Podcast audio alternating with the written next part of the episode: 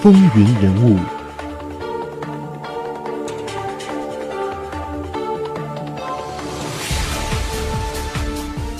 欢迎继续收听《风云人物》。奥巴马就任总统后，美国正处于由房地产次贷危机引发的金融危机蔓延期，全国经济异常萧条。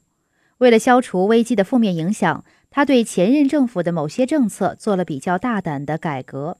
比如像制定耗资巨大的经济复兴计划、医疗改革、移民政策调整、能源战略修订、税收政策调整以及教育体制改革等。他当选总统之后，最为紧迫的任务应该就是重振美国经济，让他尽快的走出衰退的泥潭。奥巴马在就职演说中强调，美国当前经济情况处于非常不景气的时期。这迫使其政治团队必须采取大胆而且快速的行动来扭转这种极为糟糕的经济形势。他通过对低收入家庭和企业就业岗位的减税，同时增加政府支出，以此加大政府对财政经济的刺激力度。他还将布什政府用于救市的七千亿美元中的余额，大约为三千五百亿元，用于房屋业主和小企业的贷款供应。目的就是要稳定房产市场和小企业的就业状况。在环境与能源方面，他与布什政府的做法不同。他强调将利用风能、太阳能和地热驱动车辆为工厂提供能源。而关于美国的国际贸易政策，奥巴马则主张以公平原则对贸易伙伴奉行保护主义，并提出了修订北美自由贸易区的构想。在货币政策上，他十分关注利率大幅波动给经济带来的不利影响，主张加大对金融市场的监管力度。有中国媒体认为，他在经济政策方面的做法与克林顿政府颇为类似。为了应对美国失业率高企的严峻形势，二零一一年六月，奥巴马在视察北卡罗来纳州时，抛出了一揽子刺激就业措施，希望在二零一二年扭转就业低迷的困境。有媒体指出，他的这一举措是在为自己谋求总统连任铺路。奥巴马总统当时提出的经济复苏计划内容主要包括政府节能、启动大规模基础设施建设、学校进行大规模的硬件设施升级、改进医疗状况和普及宽带网。他的计划内容均属于耗资极其巨大的项目。他希望该计划能够化解当前的经济危机，提高就业率以及增强国家在国际上的竞争力。因此，有媒体评论，他宏大的经济复兴计划涉及宏观战略部署，含有非经济战略意图，不可能在短期内有效，还会使政府开支更加庞大，从而加剧金融危机。在能源战略上面，奥巴马倡导绿色环保概念，以节能减碳、降低污染的绿色能源环境为表现形式，并计划倾巨资努力打造。他的能源战略内容有改善现有的电网系统，并将太阳能、风能、地热能并入全美统一电网，最大限度地发挥国家电网的使用效率，发展节能型车辆。他还计划将用于进口石油的资金转向发展太阳能、风能和地热能电站，减轻对石油的依赖。如果此计划顺利实现，美国的能源体系将会产生革命性的变化，进而改变整个美国的生产和生活方式。有媒体曾指出，如果他的绿色能源战略获得成功，其意义将不亚于 IT 产业革命。奥巴马在税收政策上倾向于向企业和富裕人群增税，而对于普通家庭则主张减税，并认为这样能够使大多数美国工薪人士在国家税制方面受益。有媒体认为他的税收理念是劫富济贫，他本人将因此政策而多付一万美元的税款。虽然他的税政对于美国多数家庭有好处，但也遭致许多人的反对和抗议活动。抗议者指责对企业和富人的高税率政策是大政府行为。他的税政有两项主要内容：其一，对一些富人利用其他国家或地区相对宽松的税收环境隐瞒收入、逃避税务核查之情况，税务部门要求海外银行配合美国的税务调查，堵住逃税行为。其二，改变跨国公司纳税方式，使跨国公司无法在外汇收入方面实施逃税行为。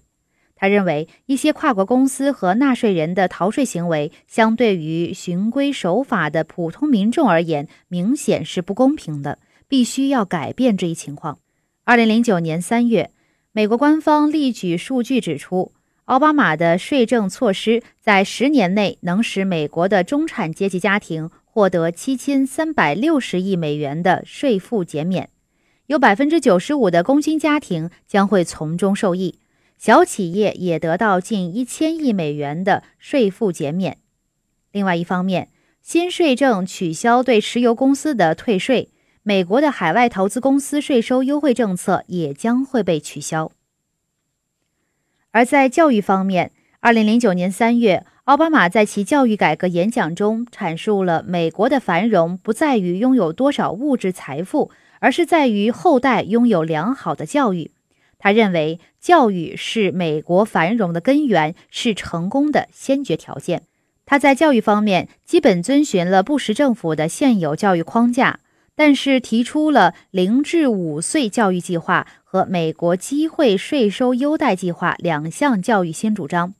前者指每年由联邦政府拨款一百亿美元资助各州学前教育的普及，为所有学龄儿童提供平等的教育机会。后者是以降低大学生的学费为主旨，为他们提供学费资助，但受资助的大学生必须以从事无偿的社区服务作为条件。对于布什政府的有教无类教育法案，奥巴马对其做了多项改进，强调学生的教育质量与教师业绩挂钩。比如说，改革为考试而教学，倡导教育科目要全面，对失败的学生更多的关怀，而且要增加教育经费。他对公立学校的现状并不满意，为实施他的教育改革，要求美国各州增加对特许学校的拨款，支持特许学校的发展，但其成效还有待时间的检验。而在移民政策上，奥巴马没有能够成为总统之前就提及了美国的移民问题。他认为美国边境管理较以前有了很大的改善，为实施移民改革的客观条件已经成熟了。他承诺，一旦当选总统，将会改善美国的移民政策，并且表示在打击雇佣非法移民上不会让美国工人失业。强调自己的梦想计划移民法案，主张为未成年人的非法入境者提供基础教育。总的说来，奥巴马总统在非法移民问题上持温和态度。他认为，美国非法移民数量庞大。有的非法移民已经与美国公民组成家庭，并且生育了具有美国公民身份的子女，把他们全部都遣回原籍并不现实，所以应该要采取适当的方式，使他们的身份合法化，化解可能引发的社会问题。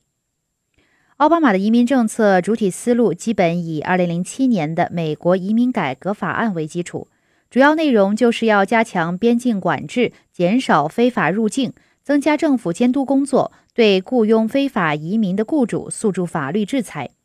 对于非法移民提出一条最终可以获得美国公民身份的途径，缩短合法移民的移民排期。他也曾经公开表示过，要以非法移民合法化来推动美国经济，让非法移民走出身份阴影，为美国经济增添活力。而在宗教事务方面，奥巴马认为宗教信仰的力量能够将人民团结在一起，并且给人们带来幸福，这是美国民众生活的重要组成部分。在美国的宗教政策上，他基本沿袭了上一届政府的既定方针，支持宗教机构的社区活动。美国人口来源非常复杂，宗教人群也很庞大，教种教派林立。他认为，美国宗教信仰的差异性不会引起国家分裂，不反对国家权力机构允许宗教人士进入，比如总统办公室。这样做，他认为不但不会违背美国宪法所规定的政教分离精神，反而有利于调和政府与宗教组织和宗教人士的关系。而在医疗改革方面，奥巴马就任总统之后，呼吁国会通过立法，对美国现有的医疗制度进行改革，以实现他竞选总统时对选民的关键承诺以及国家高度法治化的目标。在医改方案当中，他提议将医疗保险覆盖面积扩大到未投保人士，并且规定保费增长的上限。人们在离职和变换工作时，他们的医保权益应予以保留。他的医疗改革方案计划耗时十多年，涉及的资金高达九千亿美元。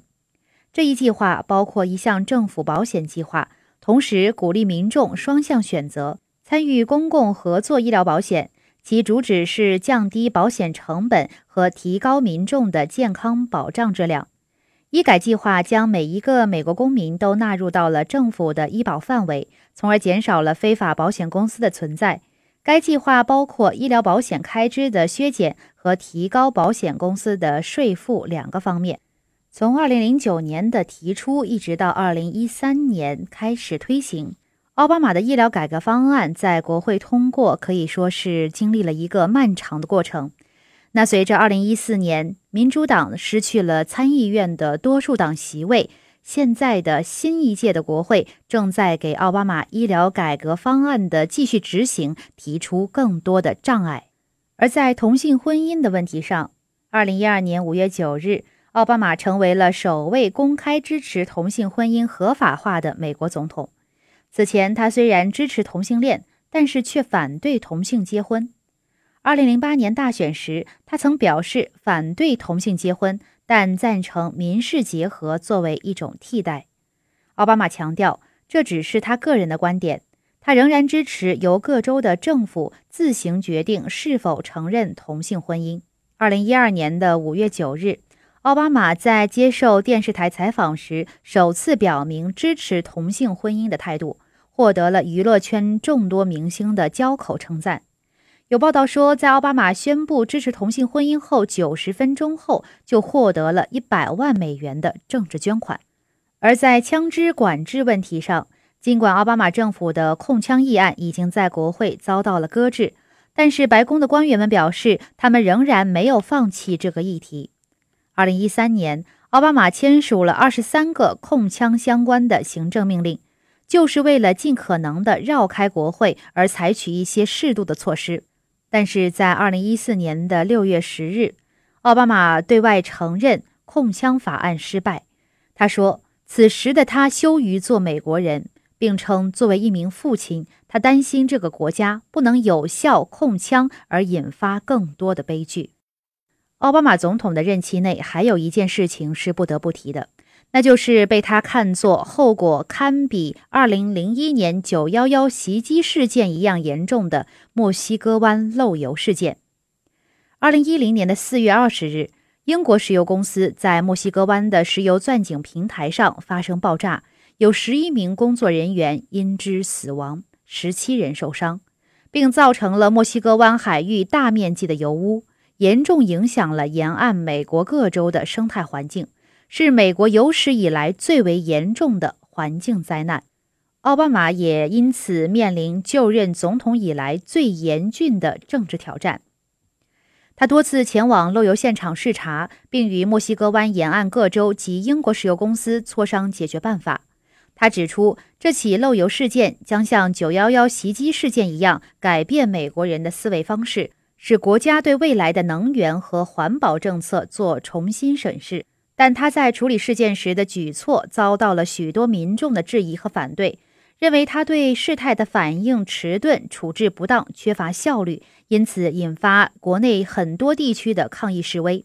有人认为他是英国傀儡，也有人把他的形象丑化成了阿道夫·希特勒。民众对于他工作的满意度也随之下降，创下了就任总统以来支持率的新低。而在野的一些共和党人也认为他对事件的反应太慢，所有的这些都对他的执政能力构成了挑战。风云人物，精彩稍后继续。请登录喜马拉雅 FM，搜索“风云人物”，收听录音或给我们留言。